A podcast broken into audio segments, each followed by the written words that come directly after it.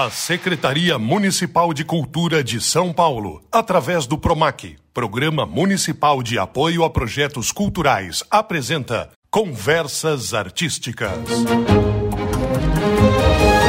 Salve, salve! Estamos começando o programa Conversas Artísticas. Hoje, uma produção direto do céu São Rafael, eu sou Paulo Bonfá. E eu sou a Camila Strouge. E você está acompanhando Conversas Artísticas, que é uma parceria com a Coordenadoria de Cultura aqui do Céu São Rafael. Estamos seguindo os protocolos de distanciamento, uso de máscaras, higienização constante durante toda essa gravação e também durante a permanência da nossa equipe aqui no recinto. É isso aí. Então estamos fazendo de tudo para garantir a saúde e a segurança de todos os participantes, não só agora, mas em todas as visitas da nossa equipe aqui ao Céu São Rafael. Iniciando esse programa que promete colocar todo mundo para dançar dançar, ou pelo menos colocar a dança na cabeça de todo mundo. Nosso convidado Mark Van Lu já está por aqui, tudo bem? Tudo bem, Paulo. Olá, Camila. Muito obrigado por essa oportunidade. Já estou sentindo Estou é, com esse sentimento já de sinestesia, né? A dança no rádio. E é um prazer estar aqui com vocês. E vamos ver se a gente consegue fazer essa dança acontecer aqui. Você é um dançarino,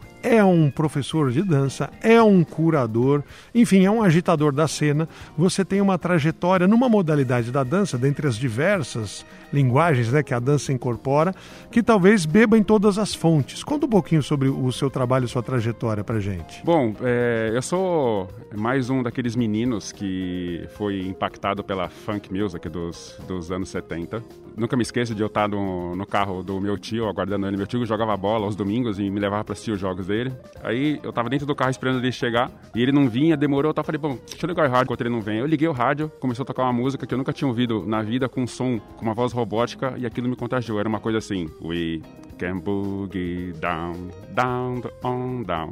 Um grupo que depois eu vim saber que era uma das maiores bandas black de todos os tempos, o Earth, Wind and Fire. E aquele som me conquistou. Eu não sabia o que eu ia fazer com aquilo, mas eu sabia que eu ia fazer algo da minha vida com aquela, com Você aquela sentiu música. um chamado ali? Senti um chamado. Minha, minha família era toda do samba, aquela coisa, então eu gostava muito do samba, mas pra o corpo, assim, não era algo que me seduzia. Aquela batida me pegou e ali não teve jeito. E aí você é, entrou no mundo da dança de uma forma, vamos dizer, natural, né? Você foi, foi atraído, né, de maneira espontânea e você é, desenvolveu uma carreira que chegou. É... Você gosta que te use o termo dança de rua, dança contemporânea, dança. É, como você gosta de definir aí o, o teu trabalho? Bom, eu a dança de rua cabe bem, né? O termo também bastante usado é o termo em inglês, né? O street dance. E aí foi isso foi sendo aprimorado em termos de, de comunicação. Hoje fala assim danças urbanas, né? Mas tudo isso quer dizer remete a um tempo em que os dançarinos da Nova York dos anos 70, dos anos 80, começaram a fazer manifestações artísticas dentro das block parties, que são aquelas festas de bairro com aqueles sound systems, aquelas caixas de som. Então isso é uma coisa que nasceu na rua. Então é uma manifestação artística que hoje está em todos os palcos, em todas as companhias, né? Às vezes as companhias de dança contemporânea têm bailarinos de, de dança de rua, mas é uma dança oriunda, de fato, dos palcos e não da academia, da sala de dança, do balé, da dança contemporânea. É uma manifestação urbana propriamente dita. Agora, Mark, você falou que você começou lá cedo quando você ouviu aquela música. Mas o ouvir, você pegou o ritmo, você pegou a harmonia. Como que você sentiu que aquilo tinha a ver com dança? Como que o seu corpo se manifestou através da dança? Eu acho que são as coisas que a gente não explica, né? Que a gente tem dificuldade de teorizar e de é, pensar de uma forma intelectual. Porque pro dançarino, a, a batida, o dançarino de dança de rua, né? Os street dancers, a batida, ela contagia e mexe com as salas de um jeito que não dá para ficar parado. Então, eu não sabia dançar naquela época. Aliás, eu comecei dançando de uma maneira bastante engraçada, eu acho, porque eu era ridicularizado no, com, com, os meus amigos. O que você tá fazendo? Isso parece uma minhoca, tudo errado tal. Mas aí, aquilo, quando eu ganhei noção de organização de corpo, né, consciência corporal, e aí você, você vai estruturando isso. Hoje fica uma coisa bacana de, de apresentar. É um feeling, é uma, você usou uma expressão boa, Paulo, um chamado. Então, a batida do Earth, Wind and Fire, da música Let's Groove, colocou a dança em mim o que não era, aquele momento, uma dança organizada, mas colocou em mim. E aí depois... É aquela coisa que você ouve e seu corpo não consegue ficar parado, né? Você... E acontece. Nós dançarinos, a gente tá sempre se mexendo de alguma forma. Então, por exemplo, eu tô ouvindo uma música lá, ao, ao longe, e aí alguma coisa começa a acontecer. É meio é, assim com a você gente. está falando de intuição também, né? De algo que é subjetivo. É difícil de você ensinar isso para alguém. Você pode ensinar, talvez, a fique alerta a isso, observe ao seu redor, preste atenção no que você está manifestando, mas tecnicamente, para alguém hoje se qualificar como dançarino e principalmente usando danças urbanas, como você disse, né, no sentido ampliado, tem um caminho, né? Se tornou, vamos dizer assim, uma disciplina da dança que você consegue no seu estúdio ensinar para os alunos, para as alunas, né? É, você tem concursos ou você tem lugares para você se apresentar para grandes plateias, para empresas e lugares como aqui o Celso Rafael. Esse processo é recente? de ter o espaço e uma metodologia e um caminho e gente procurando danças urbanas? Eu adorei essa pergunta porque essa é uma das minhas preocupações principais ao longo da minha carreira. Eu sou formado em educação física, então eu fui ao longo da carreira criando algumas tecnologias para levar essa parte teórica cognitiva para as pessoas que são iniciantes e que às vezes não conseguem de primeira ou dentro de uma sala de aula compreender exatamente o que você está querendo dizer. Ou seja, aparecem alguns alunos para gente que tem muito feeling. Assim, você vê que a pessoa ela ama dançar lataria, mas ela não consegue dançar no ritmo. Ela não tem uma coordenação motora e ela não se organiza. É, aquele menininho lá que estava ouvindo a música não consegue se organizar na dança. E como é que eu facilito esse processo para que ela se organize com a dança, com a rítmica, né? Então eu tenho um curso chamado Iniciação à Dança, onde eu vou trabalhar esses fundamentos com os alunos. Então, o que é lateralidade na dança? Como é que você mexe do lado direito e do lado esquerdo? O que, que isso impacta no teu corpo, no seu movimento? O que, que é as estruturas sonoras? da música, as estruturas de ritmo. Como é, como é, como é que você, você percebe isso e você explora isso quando você está é, apresentando é, a sua dança? Qual é a sua noção espacial? Se você estiver dançando sem o espelho, você consegue produzir do mesmo jeito do que com o espelho? Como é que você fica quando você está em frente à plateia, chamada quarta parede? O que, que isso impacta em você? Esse meu curso ele vai trabalhando todas essas questões que para mim são fundamentos universais da dança. Muitas companhias e muitos grupos de dança às vezes não conseguem oferecer isso para os dançarinos ou para os alunos, porque vão muito nessa questão intuitiva mesmo. Porque algumas pessoas parecem que elas nascem prontas mesmo. Mas e as que não? Como é que você contempla e traz essas, essas pessoas? E quem procura alguém que sabe, é, o que conhece, nem sempre quer se tornar profissional. Às vezes a pessoa ela só tem afinidade, ela gosta ou ela quer melhorar seu estilo, talvez, vamos chamar assim, né? Então, portanto, precisa praticar e precisa de alguém orientando. Olha, é, você falou sobre olhar no espelho ou sobre ver lateralidade. Se a gente pensasse no esporte, é quase como falar, olha, mas você é canhoto, então é mais difícil para você fazer com essa perna aqui, porque a outra perna deveria estar tá na frente. Todo mundo faz com aquela na frente. Pô, mas para mim não é tão fácil, porque eu tenho ali uma cognitivamente uma diferença, né? Exatamente. Tudo isso está dentro do, do que a gente chama de educação física, tá? aí um termo muito amplo, né? Que contempla todas as questões. Eu acho que dá para fazer um paralelo, talvez mal comparando, mas assim, as pessoas, por exemplo, que são grandes musicistas e elas não sabem ler partitura, mas conseguem tirar a música, conseguem ouvir. Acho que um, um exemplo clássico é, que eu já ouvi falar muito é do próprio Djavan, né? Que compôs a maioria da, das letras da, no, no, começo da, da, carreira dele e parece que ele não sabia ler as partituras, depois se apropriou e tal. E como é que saem músicas tão maravilhosas e difíceis? Porque tem uma, uma, uma questão é, intuitiva muito forte. Na dança é a mesma coisa. Mas como é que você consegue, então, trazer essa pessoa para entrar nas entranhas mesmo da estrutura da, da música? É possível. É trabalhoso, mas a pessoa, quando descobre, parece que ela entrou. Parece uma criança entrando num shopping center pela primeira vez. Uau, tem tudo isso dentro da música, dentro da dança, a gente nem sabia, era só, era só mexer. Então, para aquelas pessoas, por exemplo, que num dado momento vão à procura disso, para se profissionalizar, é, para. Porque tem uma coisa também: dançarino, professor e coreógrafo. São faces distintas. Você pode ter bons dançarinos que não conseguem lecionar com, com qualidade, não conseguem trazer essas, esses conhecimentos de forma tão é, estruturada para um aluno. Aí você tem bons dançarinos, bons professores, mas que não são criativos, não conseguem criar uma coreografia, não conseguem criar uma dança. Você tem bons professores e bons coreógrafos que não são lá tão bons dançarinos, bons intérpretes. E aí, aquelas, aqueles que são os elefantes brancos, né, que são os raros, assim. Os completos. Os completos, que são bons dançarinos, professores e, e, coreógrafos, são aqueles que nunca ficam desempregados, porque estão sempre fazendo alguma coisa. São aqueles que têm uma, um potencial inesgotável, né, de, de trabalho e consegue estar tá numa companhia como bailarino, estar numa escola como professor e coreografando para o trem que vai fazer um projeto e tal contrato. Então é muito incrível. Nessa situação de quando a, a dança urbana, que era a dança de rua, ela passa a vir para os palcos, para salas de espetáculos, né? A técnica intuitiva ou não, a tradição que acontecia de forma talvez mais popular. Você falou, puxa, ó, o funk dos anos 70 chegando e os 80, isso, aquilo, um som internacional, né? Vindo para o Brasil e depois tem produção musical ali, né? A música dita a dança, né? Na maioria das vezes é assim o processo. Foi necessária adaptação? Você tem uma carreira mais longa, você circula em diferentes palcos, diferentes plateias.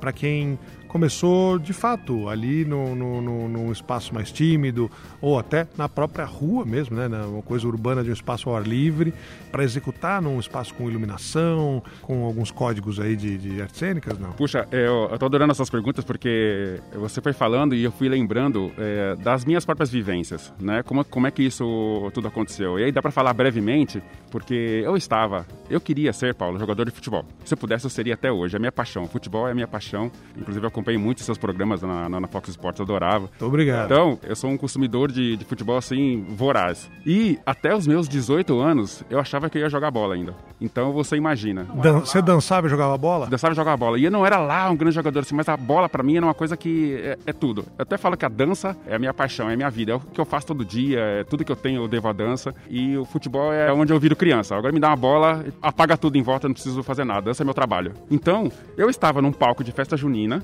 no colégio, imagina, no ensino médio, né? Porque eu já tinha uma, um espírito de liderança, então eu organizei os amigos da, da, da classe e fizemos uma coreografia para apresentar na, na festa junina. Em vez da quadrilha da festa junina, vocês criaram uma. uma Era a quadrilha do, do hip hop lá. E passava pela, pela festa junina uma professora de jazz, uma professora de, da, da dança acadêmica, uma bailarina. E aí ela ficou assistindo a apresentação, quando ela terminou, ela me chamou e falou assim: Menina, adorei a sua apresentação, nossa, você dança muito bem. Você não tem vontade de, de fazer aula na, na academia? Tudo. Eu falei, eu falei, mas como que é isso? Ela falou assim: ah, você vai fazer, fazer aula com a gente, tem, tem aula de balé, tem aula de jazz. Àquela altura eu já estava bem desencantado com, com o futebol, achando que aquilo não ia dar certo.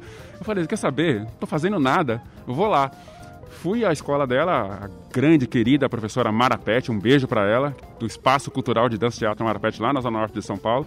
Quando eu entro na sala, vejo um monte de bailarina na barra, fazendo todos aqueles movimentos, aqueles, aqueles pliés e os grand pliés. Eu falei, gente, que cena maravilhosa, aqui mesmo eu vou ficar, quanta bailarina linda. E aí ela falou assim, olha, então você vai fazer as aulas de balé. Eu comecei a fazer as aulas de balé, e mas aquilo faltava aquela batida, Camila, a batida do funk. Eu sentia falta de... A pulsação. A... É, a pulsação.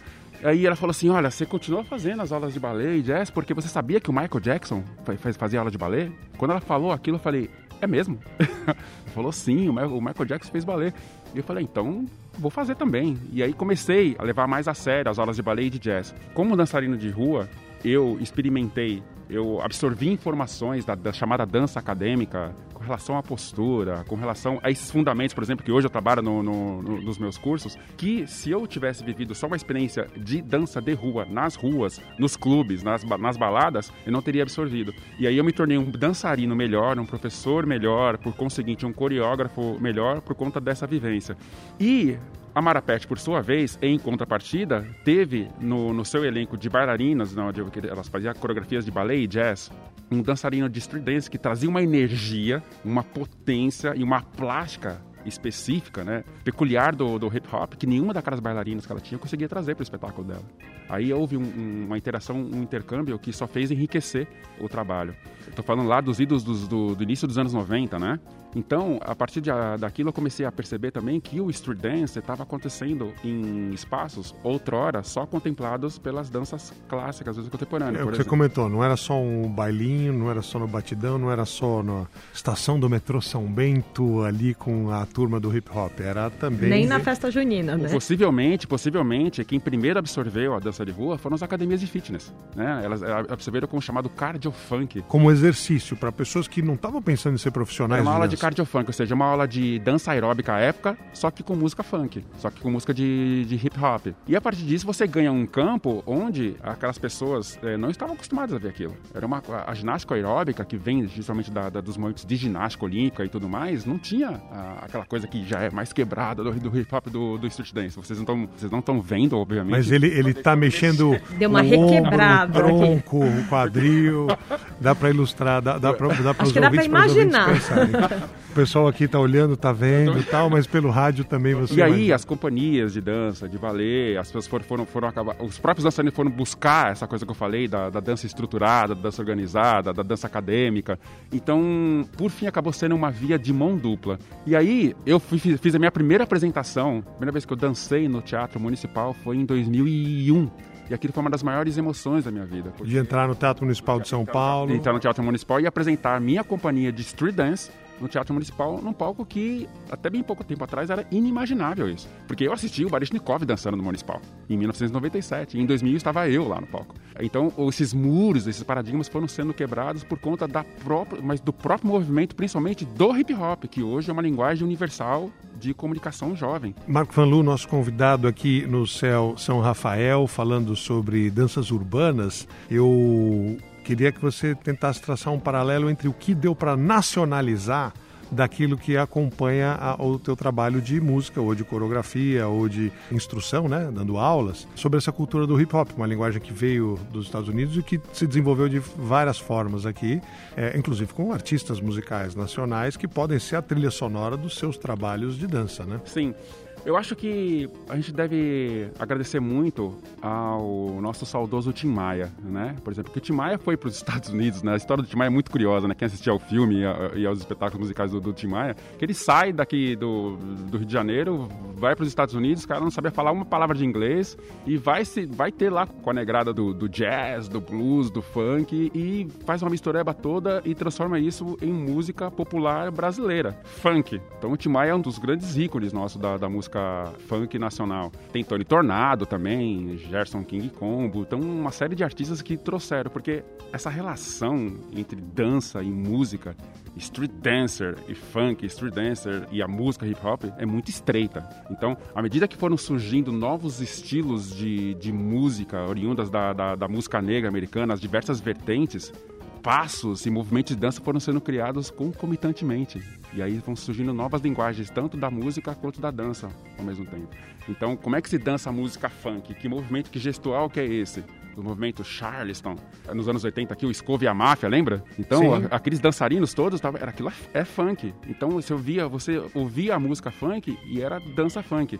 Tô querendo dizer o seguinte, você não tem a possibilidade de ouvir uma música funk e colocar um, um movimento de uma dança de balé que isso fique uma coisa harmônica, gostosa de, de assistir. Parece que tá faltando alguma coisa. Quando você coloca um movimento de funk em cima da música funk, parece, ah, ok, tá resolvido.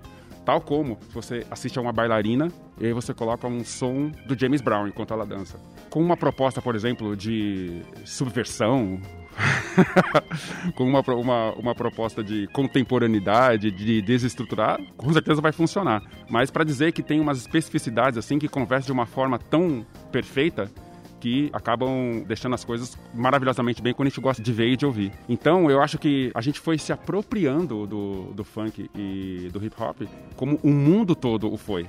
A gente pensar hoje, por exemplo, na música popular coreana, chamado K-pop. O que, que é K-pop se não hip hop? Né, de um jeito de um jeito coreano de um jeito coreano obviamente né mas eles sugam dessa, dessa cultura tanto é que hoje os grupos todos de K-pop cantam em inglês porque eles conquistaram mercados internacionais. A maior expressão hoje do, do K-pop é o grupo BTS, né? Quando eles começaram a cantar em inglês foi quando eles ganharam o Grammy, senão eles iam ficar restritos ali. Então, essa globalização do, do hip hop, do, do, do street dance, vem desde os anos 60, né, com esses artistas que, que, que, que migraram para os Estados Unidos e os próprios americanos, com todas essas, essas diásporas que vieram acontecendo. Então hoje eu acho que nós temos grandes artistas aqui da black music no, é, nacional e do rap nacional que faz é até possível você criar grandes coreografias. Eu que eu gosto de criar coreografia a partir de uma ótima música. Eu fiz uma agora com, a, com essa fiz uma coreografia recente agora em dezembro da música do Mano Brown com o seu Jorge. Ficou maravilhoso aquilo. É um baita hip hop, um baita, baita funk de dois artistas da música popular brasileira. Né? No caso do seu Jorge e o rapper Mano Brown, os Racionais. Agora, Mark, quando você falou, por exemplo, da ida dessas aulas para a academia, ao mesmo tempo elas ajudam a popularizar o ritmo, mas elas chegam até a academia porque o ritmo já se tornou popular e a dança também já se tornou popular. Eu queria que você falasse um pouquinho sobre essa via de mão dupla que tem a popularização através das academias e mais do que isso, quando você entrou nessa profissão, você falou que você estava entre ser jogador de futebol e dançarino e acabou optando por ser dançarino. Como é que foi a recepção das pessoas próximas a você? Porque você trabalha na teoria com o que é o lazer de muita gente, com o que é a coisa de academia, e você é um profissional da área.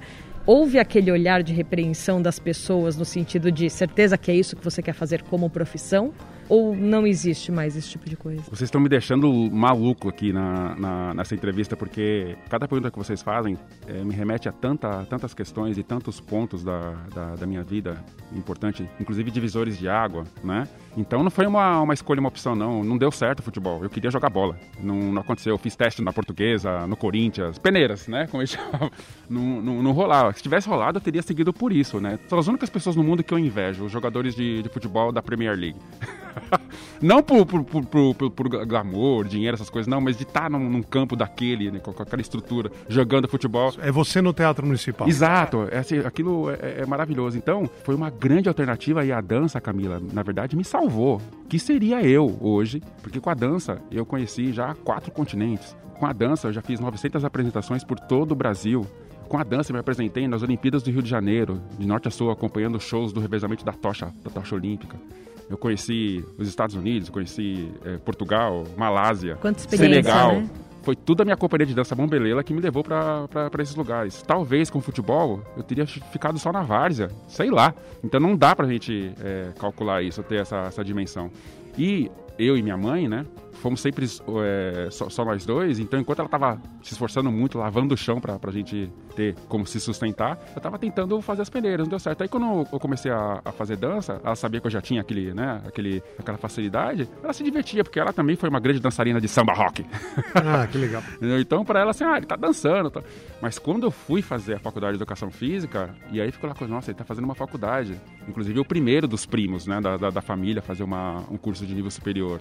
E é tão louco isso que eu não sabia a, a época, por exemplo, que eu teria condições de estudar, por exemplo, de fazer uma graduação de educação física na USP, onde o, o Paulo estudou, né? Eu falei assim, ah, isso não é para mim, porque na verdade eu sou um cara do corpo. Eu não achava que eu tinha essa, essa intelectualidade.